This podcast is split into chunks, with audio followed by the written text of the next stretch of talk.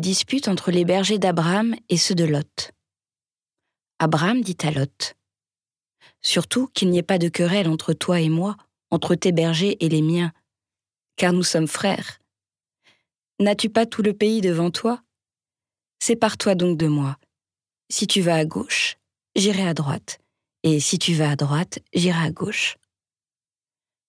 Lot leva les yeux et il vit que toute la région du Jourdain était bien irriguée.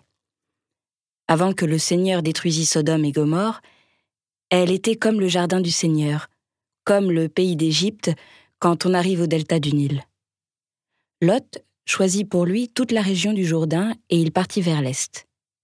C'est ainsi qu'ils se séparèrent. Abraham habita dans le pays de Canaan et Lot habita dans les villes de la région du Jourdain. Il poussa ses campements jusqu'à Sodome.